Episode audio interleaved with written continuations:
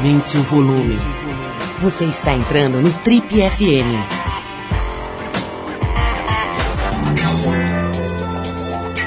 Oi, eu sou o Paulo Lima e a gente está começando mais um Trip FM, o talk show da revista Trip. São 33 anos de entrevistas, reflexão e boa música.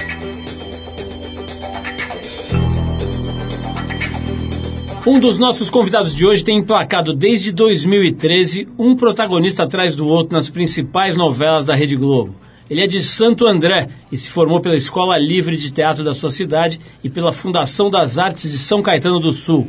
Sua estreia nos palcos aconteceu em 98, na peça O Beijo no Asfalto, de Nelson Rodrigues. Na televisão ele começou em 2004, na novela Da Cor do Pecado. Em 2013 viveu seu primeiro grande papel na TV, como o João Gibão, da novela Saramandaia.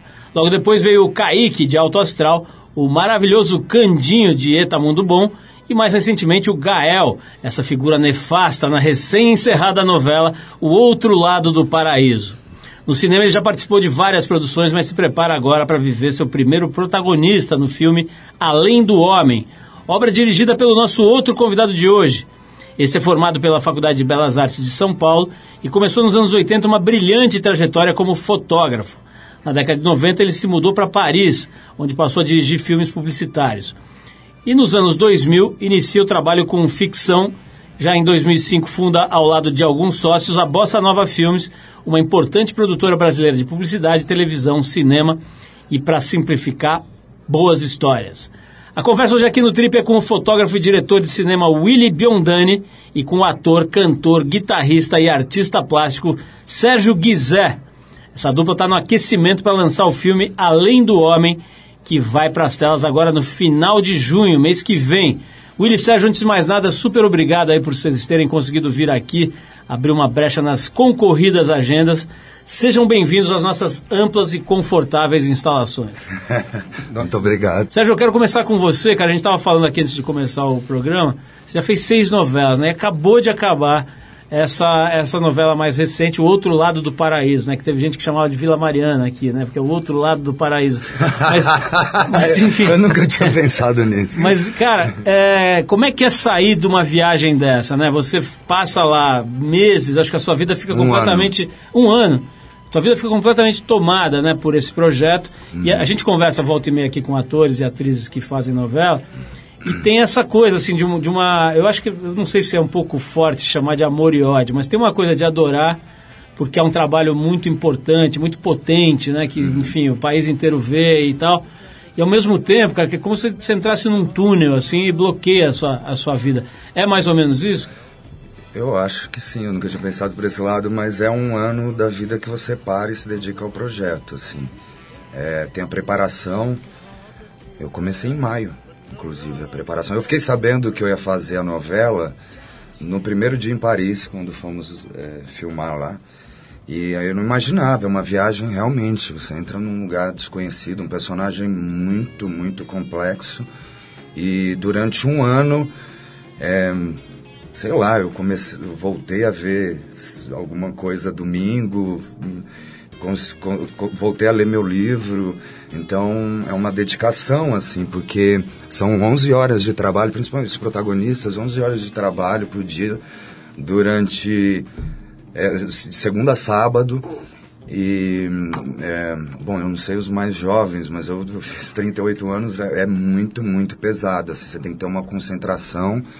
É, física e psicológica, assim, porque se, bobear você fica, acaba ficando doente e tal, e ao mesmo tempo é uma oportunidade de investigar um, um eu acho o personagem um, um, um, presente, assim, de investigar essa vida, eu acabei, você acaba mudando também como homem, de é, estar tá ali durante um ano, você, eu, eu mal ouvia Sérgio ou Guizé, ouvia Gael, porque ficava Gael, Gael durante 11 horas no dia, chegava à noite eu lia o texto do outro dia, mais várias cenas, aí as poucas vezes que eu saí na rua, Gael, Gael, vem aí. É, agora no final eu falei, pelo amor de Deus, eu preciso voltar a ser eu. E. É, enfim, é, é, muito, muito intenso. Foi um trabalho muito, muito difícil, mas eu tenho certeza que, que eu vou colher bons frutos, principalmente por poder estar aqui, poder fazer a, a nossa história, né? É legal esse depoimento teu, cara, porque em geral as pessoas vêm já com uma coisa meio. Parece um release, né? Quando você pergunta isso. Não, veja bem, faz parte, não sei o quê. É legal ver você falando a real, né? De. de pô, que você fica meio abduzido mesmo, né? O relato que você fez agora é de alguém que foi abduzido por um projeto e de repente sol, a nave te soltou agora, né? É, é, uma, é um alívio, assim, na verdade, de ter é, conseguido é, dançar com o personagem durante a novela toda, porque é uma, uma obra aberta. E a gente. Bom, eu não sei, eu, eu, penso sempre que o personagem é muito mais importante do que eu. E a TV tem essa coisa, né? De, eu, eu gosto de fazer novela, mas eu não quero que minha vida seja uma novela de jeito nenhum. Então, de lidar com isso e concentrar para o personagem ficar mais, ele aparecer mais do que você. Por isso que às vezes eu falava, meu Deus, esse personagem é tão difícil, ele bateu em mulher. E as pessoas como me chamam de Gael, algumas no começo nem me cumprimentavam, assim. Nem os atores direito, assim, porque eu acho que os personagens tinham um pouco de bode do meu. E Aliás, cara, eu, eu tava lembrando aqui, antes da gente começar a entrevista, do, de papéis muito bacanas que você fez. Por exemplo, no Sessão de Terapia, né? Como é que era? Não é Sérgio, né? O, não, Breno, é que é? Breno, Breno. Sérgio é o teu nome. O Breno, eh, que era um, um sniper, um cara meio, meio afetado né, por um fato da vida dele, ter matado uma criança, né? É, por- por vai salvar uma criança e mata a outra. e, e mata outra, enfim. Era, um, era um- uma trama bem interessante, mas o cara era um perturbado, né? cara? É. O Gael também era um perturbado Em outro lugar. de outro departamento, de outra enfermaria, digamos, De né? outra enfermaria. Ele pertencia a outra enfermaria. Cara, os caras te. Será que você, tem- você não corre o risco de ficar meio marcado como o psicopata da turma? Assim, o cara que é sempre chamado para papéis desse tipo. Eu fiz o Candinho antes, né? Ah, é, teve Candinho, né? Era outro Ele fala por mim, eu acho. Não tem perigo. Não, eu gosto, eu gosto de desafio. Eu gosto de desafio. Eu quero fazer personagem, assim. O Gael, no começo ali, se baixava um boitatá ali em você, né? Era muito pesado. A primeira cena foi a do, do- do- da lua de mel. E aí quando foi pro ar, muita gente confunde tudo, né? Aí falava seu filho é um demônio pra minha mãe, sabe? Minha mãe ligava chorando. Então, de como é, equilibrar isso, eu fui fundo, assim. Eu não tentei defender o personagem. Eu falei, se for isso, é isso. Vamos ter que segurar a onda. Ele pode morrer depois, porque tem essa virou um assunto, né, na E América você Latina. realmente não sabe qual é o destino do personagem. né? Não, não sabe, porque tem essa coisa com audiência, né? Tem é uma obra aberta e tem essa coisa com audiência. E correu o risco das pessoas não aceitarem o personagem. Bom, fica tranquilo que agora você já está desamarrado em nome de Jesus. Amém. Ô, Willi, eu vou querer saber, cara, de você, como é que você identificou no, no Guizé o cara certo pro, pro filme O Além do Homem, né? É seu primeiro eh, longa de- como diretor? É meu primeiro longa como diretor. Deixa, mas deixa, eu- deixa eu te. Eu vou deixar essa, essa pergunta no ar. A gente vai ouvir a primeira música de hoje para a gente fazer o primeiro break. A gente já volta. Quero te ouvir. É, a gente vai mostrar agora a versão músico, cantor, guitarrista do Guizé, um de ponta cabeça, que é uma faixa que a banda dele, a Tio Tchê, lançou em 2016. Vamos lá, a gente já volta. É difícil, é difícil, mas não pensa nisso não. Não pensa nisso não. É difícil. Prefiro morrer em pé do que viver ajoelhado de ponta cabeça, de ponta cabeça, de ponta cabeça, de ponta cabeça. Às vezes é melhor viver assim do que ver tudo quadrado. Não quero só um pedaço pra mim, prata não é nada que fique claro.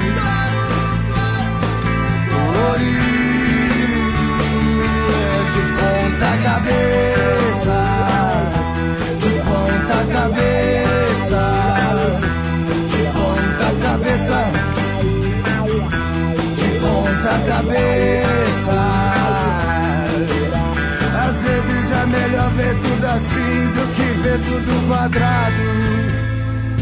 E só pra não esquecer, não espero nada da vida. Eu aproveito o que ela tem pra me dar. Pode até chover com jeito de despedida. Deixa molhar o que tem pra molhar. Deixa molhar o que tem pra molhar. De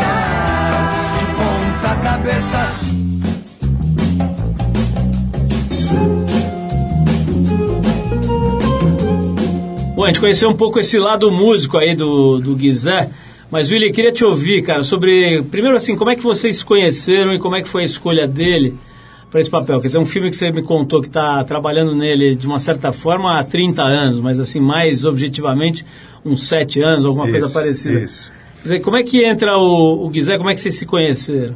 É, o começo do trabalho eu tinha me comprometido com o Daniel de Oliveira. O Daniel é um cara muito legal, muito partici- participativo. Durante um tempo a gente conversou muito sobre o trabalho, começamos a falar da parte francesa. A parte francesa tinha uma outra pegada no, no começo do trabalho. Bom, fato é que no meio do processo todo, quando eu acabo o roteiro, enfim, digo, bom, agora... Tá pronto, vamos agora- lá. Vamos lá. O Daniel começa a ter vários compromissos e várias questões pessoais. Ele declina na, na, na proposta de fazer o filme. E esse momento eu fiquei, putz, e agora, né? Eu já pensei tanto o projeto para o Daniel que agora eu tenho que adaptar tudo. É, fui falar com meu amigo Luiz Vilaça, que é meu sócio na produtora. Luiz falou, olha, o tipo de, de personagem que você precisa, ele tem que ter uma dor dentro dele. E aí eu já tinha acompanhado o Guizé um pouco eh, no teatro, lá com o Bortolotto, com quem ele trabalhava um pouco. Eu falei, bom. E aí eu lembro que eu liguei para o Guizé e ele falou assim: se o papel for difícil, eu topo. Eu falei, bom, temos um ponto, né? Fui para o Rio de Janeiro para encontrá-lo. Ele estava ensaiando, né? Com a banda, é. Tava com a banda, né? Tava todo Não, mundo mas- em casa. É. Cara, me deixou um dia inteiro no shopping center da Barra. Isso não acontece, Nem não pela minha mulher e por ninguém eu passei um dia inteiro no shopping center. Até o shopping center fechar. Aí fui encontrá-lo. E assim, empatia muito grande, imediata. E eu acho isso muito importante. É, ser tão transparente, e acho que isso ele, ele se fez para mim, tão transparente que eu conseguia imaginar exatamente como esse personagem ia sentar dentro dele.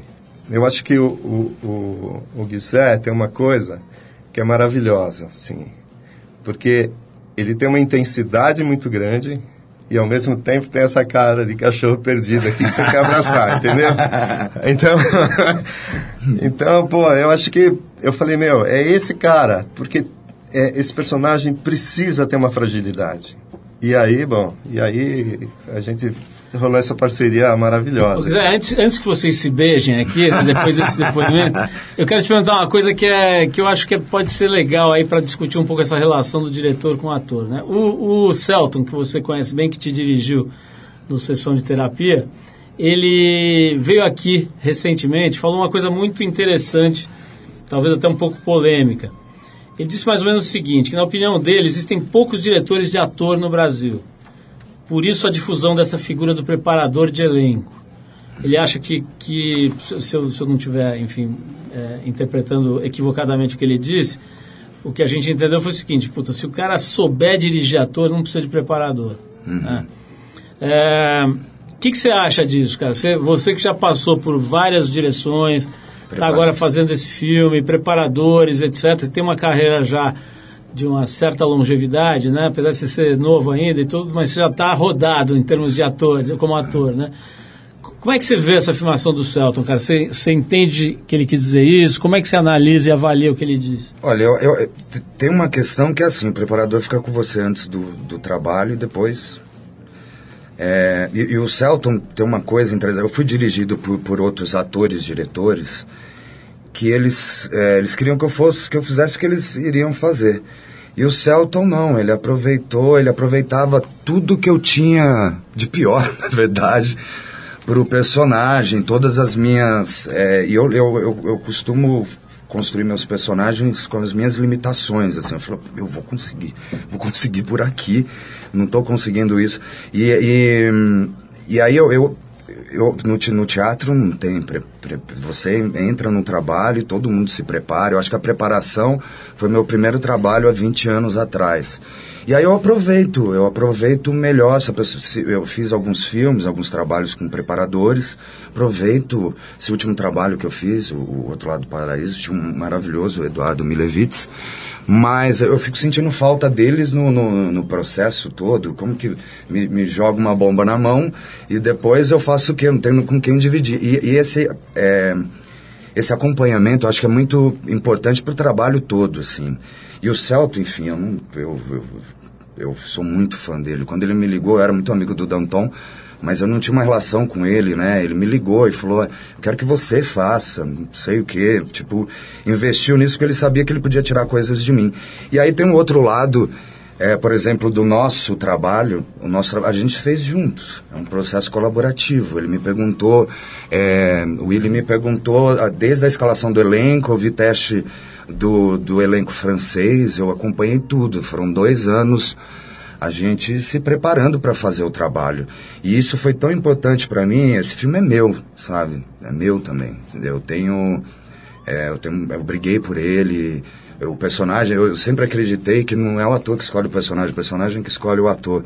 E, e ele me deu essa liberdade de, de, de, uma, de criação artística, né? De, é, e aí eu acho que, que esse processo é mais interessante do que qualquer outro que eu acho que começar e terminar é, eu acho que esse processo é mais interessante do que vai lá e prepara. Eu vejo, por exemplo, esse último trabalho, é, era um, essa preparação, eu conheci atores de várias escolas, de vários lugares, né? Trabalhei com Fernanda Montenegro, com, com, com Lima, com, com a Bianca, com o Rafael, com a Grazi é, com a Ju, meus parceiros Marieta. Então isso é, é uma escola, eu vejo uma escola sempre a preparação. Eu aproveito o melhor de tudo, mas se você afinar esse jogo entre o texto, você e o diretor, tentando deixar até um pouco a produção de lado, porque tem, tem essa coisa de compromisso, eu acho que o resultado é muito melhor. William, eu vou te fazer mais uma pergunta. Antes a gente vai tocar uma música, mas eu vou deixar essa pergunta no ar para você, que é a seguinte, cara. Como é que é a questão da segurança e da insegurança para dirigir atores do nível do Guizé e outros aí, estrangeiros inclusive e tal. Eu sei que você dirigiu milhares de modelos e de personagens, tanto na fotografia quanto nos filmes publicitários, né, em outros trabalhos que você fez. Mas como esse é o teu primeiro longa, imagino que tenha batido uma insegurança ali, de algum nível. Então, eu quero discutir um pouco isso com você. Mas agora a gente vai tocar uma música de um inglês aqui, de um músico britânico chamado Donovan. Chama-se Sunshine Superman. É uma faixa que abre e que também dá nome ao disco que ele lançou em 66. Então vamos de Sunshine Superman e a gente já volta com o Triple FM hoje com os nossos convidados incríveis aqui, o diretor Willy Biondani e o ator Sérgio Guizé. Ambos têm esse trabalho que vai ser lançado agora em junho, um filme chamado Além do Homem. Vamos ver se som, a gente já volta para saber do Willy se bateu aquela insegurança básica ali no set ou se ele é o Clint Eastwood brasileiro. Vamos lá.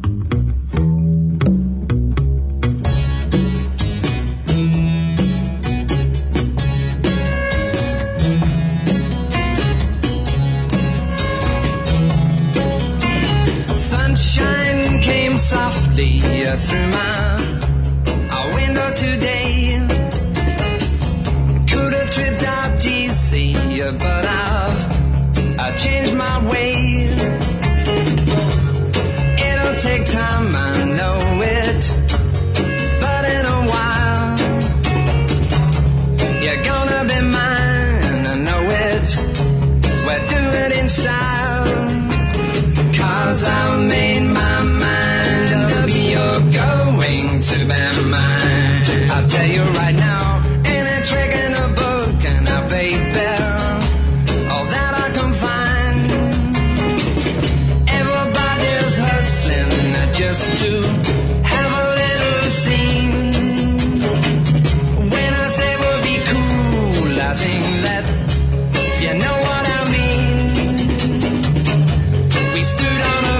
at sunset.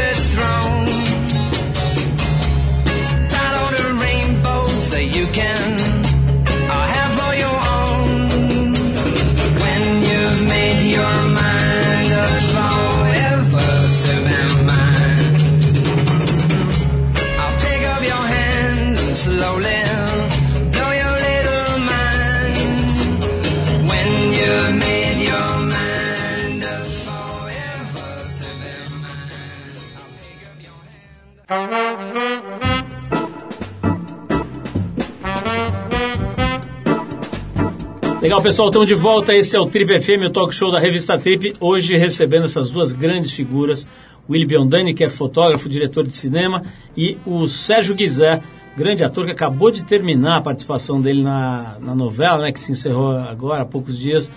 A, a novela, puta, agora esqueci. O Outro Lado do Paraíso, que mais conhecido na, como Vila Mariana. é, se eles precisassem de um título mais curto, era só por Vila Mariana. Mas, enfim, é, o Guizek já fez seis novelas, vários filmes e, enfim, trabalhos muito importantes, séries também, né? A gente está falando bastante, eu mencionei algumas vezes aqui o, o Sessão de Terapia, uma série memorável, né? Brilhantemente dirigida pelo nosso querido Celton Mello. O Willy estava te perguntando sobre essa história da segurança barra insegurança. Né? Eu imagino aqui, cara, nunca cheguei nem perto de uma coisa como essa, de um trabalho como esse, mas, enfim, já tive alguns sets, dando uma bicada e tal. E você vê como é importante a figura do diretor, né? O maestro que está ali, pô, com a batuta ali, coordenando o espetáculo. É, e para quem está de fora, cara, dá uma, uma, impressão de ser uma coisa muito difícil, né? E, e acho que é mesmo. Mas queria te ouvir, cara. Você como assim, agora tendo finalizado o teu primeiro longa, como é que é, cara? Você, você chega lá sabendo exatamente o que você quer, pô, com uma segurança total, ou chega lá como o Bebeto declarou que chegava nas, na, nas cobranças de pênalti em final de Copa do Mundo com a perna bambeando e querendo fugir? Ô Paulinho, é, acho que talvez uma das coisas que mais fascina no cinema e que mais me interessa também é que quando você vai fazer uma peça como comercial, televisão, um videoclipe, alguma coisa assim, como um mergulho numa piscina. Você olha, você vê o fundo. O cinema é um mergulho de apneia no oceano. Você mergulha, você não sabe se você pegou ar suficiente, se você vai voltar, se você se o fundo é para lá, para lá, ou se é para baixo. Se você tá de sunga, É, você- cara, geralmente você tá pelado. né? Mas o fascinante é que você está todo dia se deparando com a tua ignorância. E todo dia você tem que aprender um pouco mais. Eu não, eu não tenho uma formação técnica. Assim, meu trabalho é, é um trabalho artesanal, muito mais baseado no meu instinto e no meu desejo de fazer as coisas e, e de buscar experiências do que em qualquer outra coisa. Mas, de alguma maneira, nesses, sei lá, 40 anos que eu estou aí na, na estrada, é, eu aprendi a fazer boas escolhas. Quando você faz boas escolhas e, que, e quando você se mostra aberto à experiência, as pessoas vêm com você. Então, a coisa fluiu muito bem e também em outros aspectos técnicos do filme todo. Agora, é óbvio, você está sempre se borrando. Eu estava sempre no meu limite. Agora, isso também é uma coisa que me movimenta muito, me colocar no meu limite.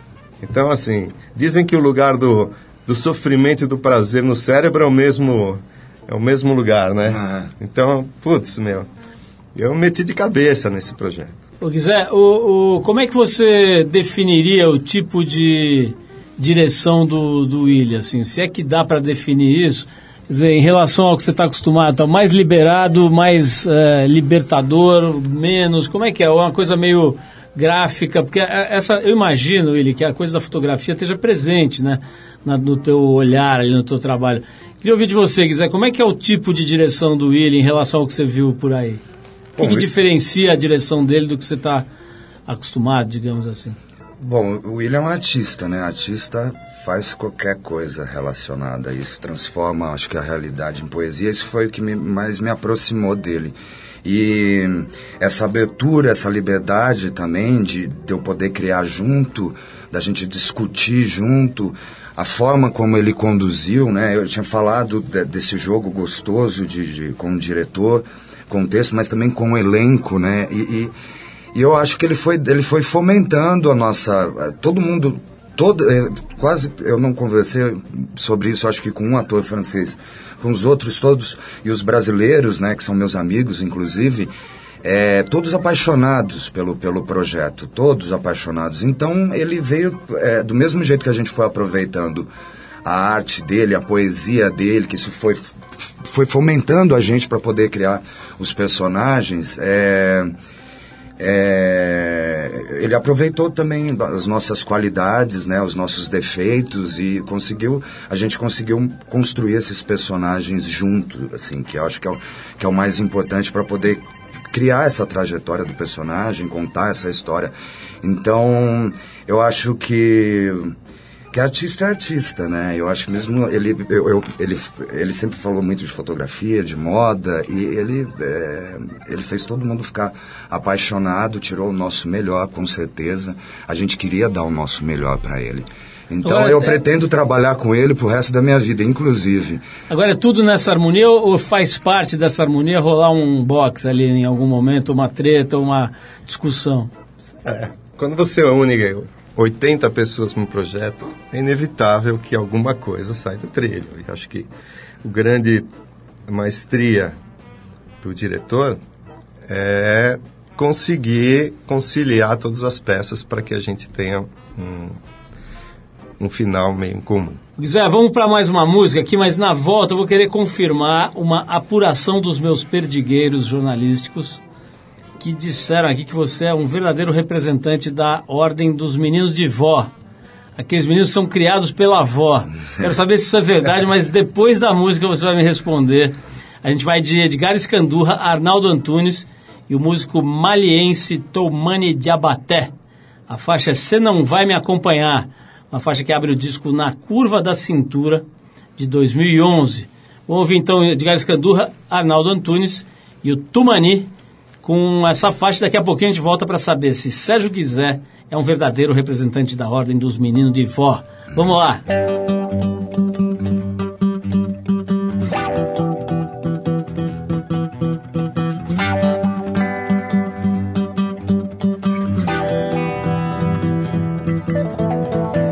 Eu sigo só na minha onda, cê não vai me acompanhar. Eu sigo o sol, não quero sombra, nem ninguém pra me assombrar. Eu tô no dente da serpente, eu tô na jaula do leão, dançando na chapa quente do fogão. Vou sozinho em meu caminho, você não vai me acompanhar.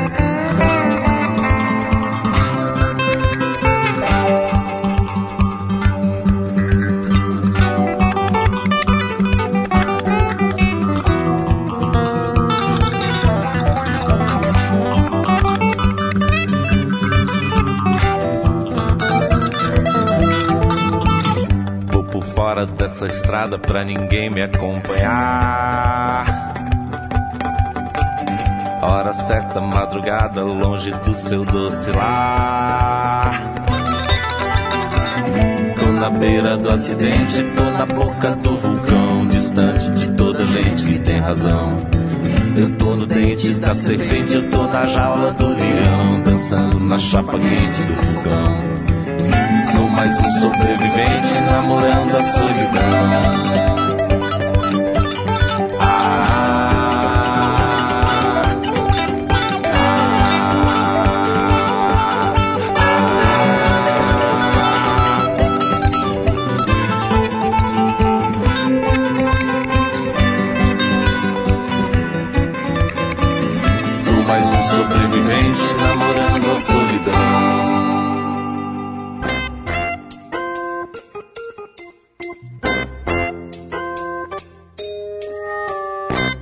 Legal, pessoal, estamos de volta. Esse é o Trip FM. Se você perdeu as primeiras partes da entrevista com o Willy Biondani e com o Sérgio quiser, vai lá no trip.com.br. Lá você vai encontrar essa e mais 16 anos de entrevistas disponíveis para você baixar de graça e ouvir quando quiser. Tem até a entrevista do Jesse Valadão. Você acredita que a gente entrevistou o Jesse Valadão? Que Falecido Jesse Valadão. Teve aqui, contou uma história maravilhosa de como ele fez um filme. Olha isso, Willy. O cara fez, produziu um filme para tentar pegar a Norma Bengel. e ele contou a história aqui. E foi, um fraca- e foi um fracasso absoluto, assim, muito boa essa história, dá para ouvir lá no nosso site. E Zé, é, tava brincando aqui com essa história de menino de vó, né, que é uma expressão que acho que tem lá no Nordeste e tal, para zoar os moleques que foram criados pela avó, ou enfim, é, por alguém da família que não os pais.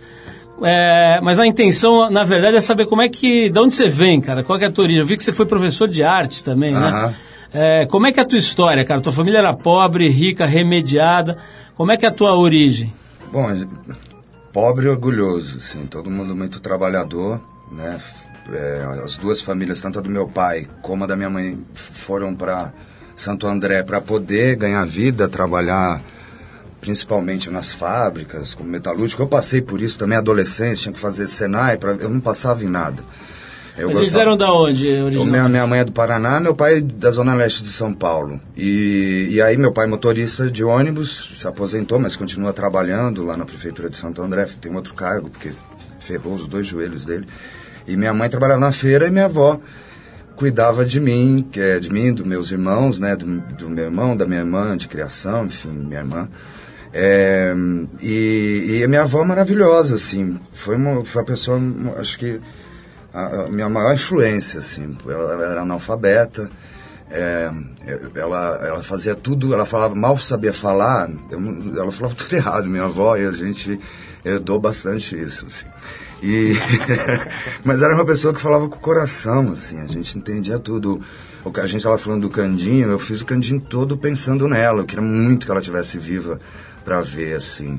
E é, ela, eles todos, na verdade, meu pai, minha mãe, quando eu não conseguia, porque agora, agora eu tô na televisão, é outra coisa, né? Mas eu vivia minha vida na arte marginalizada, que é o teatro, que é as artes plásticas. Cheguei a grafitar alguma coisa. Entrei na faculdade para fazer artes plásticas e fiz, tive a licenciatura, né? E aí eu pude dar aula. Só que na primeira apresentação, nunca tinha visto, acho que eu vi uma peça só de teatro. Na primeira apresentação, que tinha uma aula de teatro, né, na faculdade, tinha disciplina teatro, me chamaram para trabalhar no teatro, no teatro infantil. E meu pai, eu lembro que ele foi ver, e ele ia ver, eu queria ser jogador de futebol, queria jogar no timão. Mas era muito ruim, eu entrava no segundo tempo e as pessoas ficavam me xingando lá. E meu pai ouvindo, ele falou: nunca mais eu vou, nunca mais eu vou, escuta isso. E aí na minha primeira peça eles foram, minha avó, minha, minha mãe e tal. E aí eu lembro que meu pai falou: filho, aquela menina bonita ali, ela tava falando de você, falando que você vai, nessa. Falou. eu falei, é pai, eu ali no, os cara, o cara que acabou de me chamar para eu fazer uma peça infantil, não sei o quê. Eu fiquei apaixonado, assim, eu fiquei completamente apaixonado pelo teatro. E aí eu lembro que eu tentei mudar na faculdade, artes plásticas, artes cênicas, a habilitação, né? Aí eu não consegui, fui trabalhar. Eu fui trabalhar, não parei nunca mais de trabalhar. Aí eu voltei, fui para a Faculdade Paulista de Artes, porque meu sonho era fazer é, História da Arte, fazer um mestrado, uma pós História da Arte. E eu voltei, eu falei, vou ter... Só que eu já trabalhava com o Teatro da Vertigem, fazia espetáculo fora do Brasil, festival na Alemanha, na Polônia. E era essa a minha vida. E eu, eu, eu lembro que eu fui fazer uma peça na Alemanha, o, o Apocalipse. O professor me, me, de- me, me reprovou, porque eu, de, de, de, de, de artes cênicas, eu falei, poxa, mas quem que eu tô trabalhando? Quem que tá trabalhando aqui na faculdade? Ele me reprovou, eu falei, você quer saber, cara? Eu vou. A escola é o palco. Porque ele me, eu lembro que ele me falou umas coisas absurdas, falta de responsabilidade, não sei o que. Eu falei, poxa, professor, eu tô no palco. Se fosse o senhor, eu faria o mesmo. e aí eu acho que essa. É, eu aprendi muito, eu dei aula no Estado, eu dei, eu, eu- dei aula junto com os professores que, que me deram aula, né, de sobreviventes dos anos 80, do, do que, que é uma escola pública no meio da favela, a gente da, da favela, não tem essa de comunidade no ABC não, é a periferia da periferia. E, e ali também é a escola do- dos personagens, né? Eu acho que a gente aprende, a, a- como dizia Maya Hold, é, a, a uva está para o vinho como a vida está para a arte. Então eu acho que eu sou um reflexo disso, é, de ser... Como é que... Menininho de vó? Menino de vó. Menino de vó. É, menino de vó. E ela- eles me apoiaram muito, assim, na minha... Na minha porque é, é maluco, né? Porque no começo eu lembro que...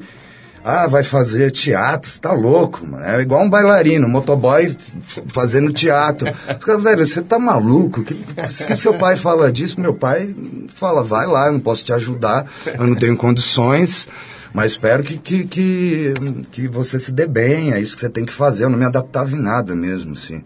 Eu, a, a empresa que eu, que eu fiquei mais tempo foi a Rede Globo, porque eu não parava. Eu lembro que trabalhei dois meses, na, duas semanas na CIA, trabalhei uns meses no McDonald's, trabalhei como motoboy um mês, porque me mandaram embora, porque eu me perdia muito. Então eu tinha muita dificuldade. Eu falei, meu Deus, o que eu estou fazendo no mundo?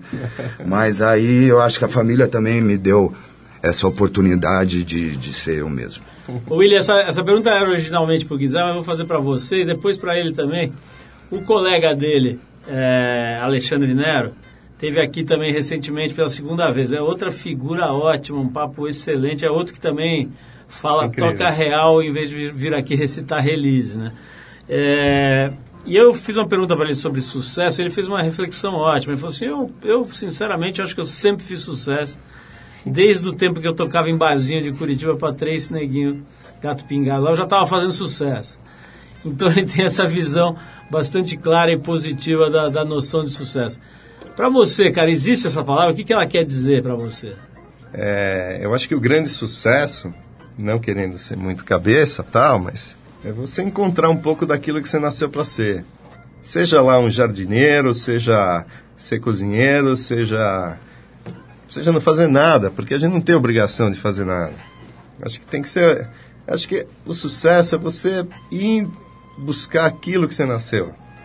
E eu acredito nisso, não acredito em missão, nem em nada, alguma coisa messiânica, mas eu acho que a gente, a gente faz parte de um universo e como parte desse universo, você tem que seguir o caminho a qual você foi designado, ou seja, desenvolver suas habilidades. Quando você faz isso, a vida fica uma festa, pô. E, esse filme foi difícil, cara. A gente sabe como é fazer filme no Brasil. É difícil pra cacete. Fazer qualquer coisa no Brasil é difícil. É, é difícil pra cacete. Mas foi uma festa. Então acho que isso, o, o sucesso é relativo, mas eu acho que tem muito a ver com essa coisa de você buscar a tua utopia, a tua identidade. Acho que é meio isso aí. Não sei se foi muito cabeça, desculpa, galera.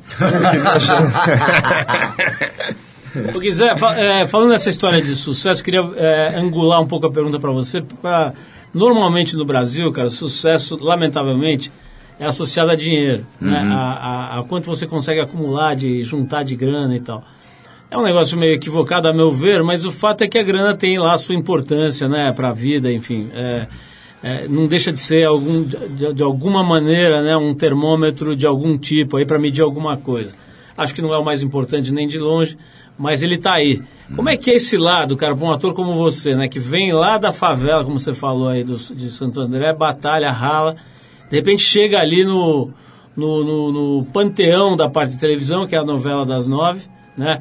E vai para a tela num filme de cinema com, com uma qualidade, com, com um nível de arte elevados, né?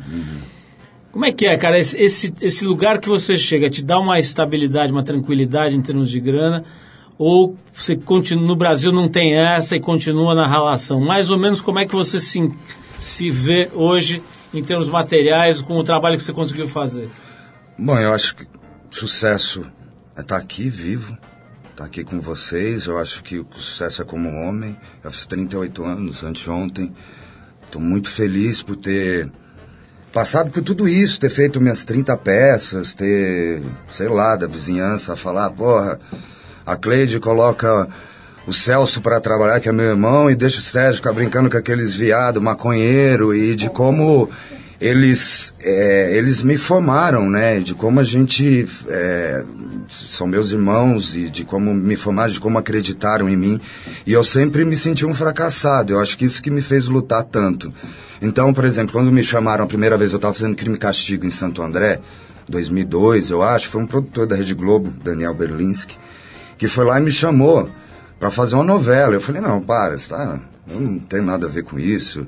Aí eu, eu lembro que, aí eu falei, não vou, não é, não é minha, não, eu não via novela, não tinha, não conseguia, sei lá, eu trabalhava muito, é, tentando, sempre tentando. E aí eu falei, não vou fazer teste, nada, não vou passar. Foi assim também na EAD, não vou passar, não vou, não, não fazer nada. E aí eu lembro que uma atriz falou pra mim assim, falou, poxa, Guizé, vai lá ver qual é que é, meu. Duvido. Eu acho que também, eu também acho que você não vai conseguir. E, pensa também no seu pai, né? Eu, eu, lembro que no meu primeiro salário, assim, até por não.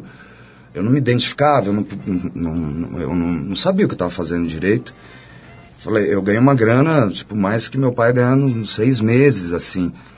E aí, de trabalho. E aí eu acho que isso volta, voltou para eles, eu poder cuidar deles como eles cuidaram de mim.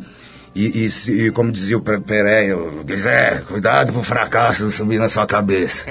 subir a cabeça.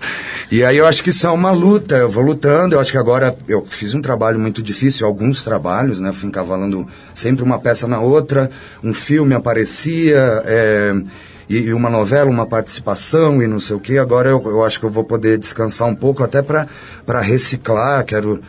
É, para poder ter sucesso na vida como homem. Olha, queria agradecer muito a presença de vocês. Nós, nós nos orgulhamos muito de fazer essa grande junção da Vila, o melhor da Vila Alpina com o melhor de Santo André, da periferia de Santo André.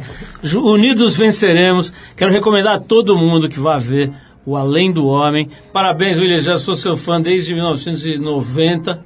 Aliás, estava lembrando aqui enquanto estava falando, né, cara? A gente fez uma capa, não sei se você lembra, Deus é Mulher. É. Lembra dessa foto, cara? É. Uma, uma mulher linda. Não sei se era a Carolina Ferraz, talvez. vestida de meio uma santa, com umas balas de umas balas soft, assim, né? Umas balas coloridas em volta, uma foto maravilhosa. Enfim, é, muita coisa legal que a gente já fez junto. Parabéns pelo teu trabalho. Tô louco para ver o filme, já vi o trailer e o trailer é completamente fora do comum. É, imagens lindíssimas. E fora que tem a Débora Nascimento, a gente nem falou, né, cara? Uma das mulheres mais bonitas do mundo, né, cara? E Um uma atriz, uma atriz incrível, né, cara? E aquela monumento, né? Vamos Monumento. combinar que é um monumento.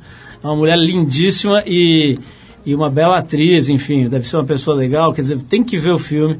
É, vai, vamos todo mundo lá em junho, né? Que estreia? Em junho, dia 28 de junho, tá nos cinemas. Vamos lá, sorte pra gente. Sem dúvida, cara. Certamente vai ser um sucesso.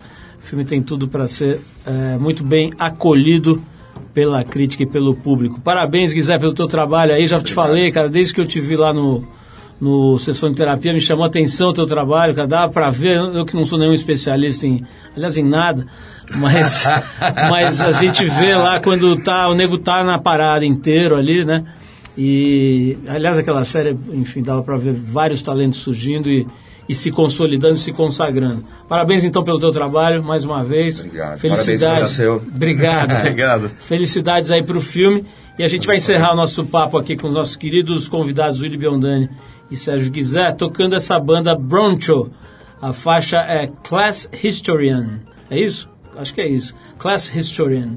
É a faixa do disco Just Enough Hip to Be a Woman, de 2000 2014.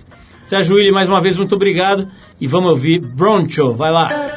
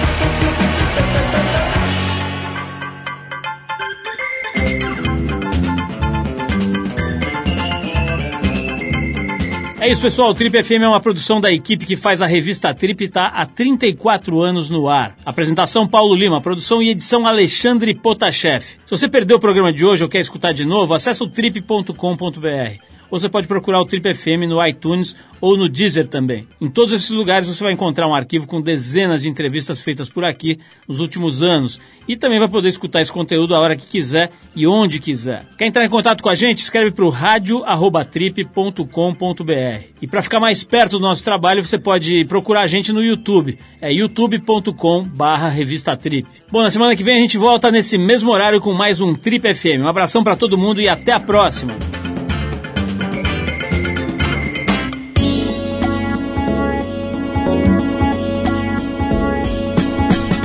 Você ouviu Trip FM.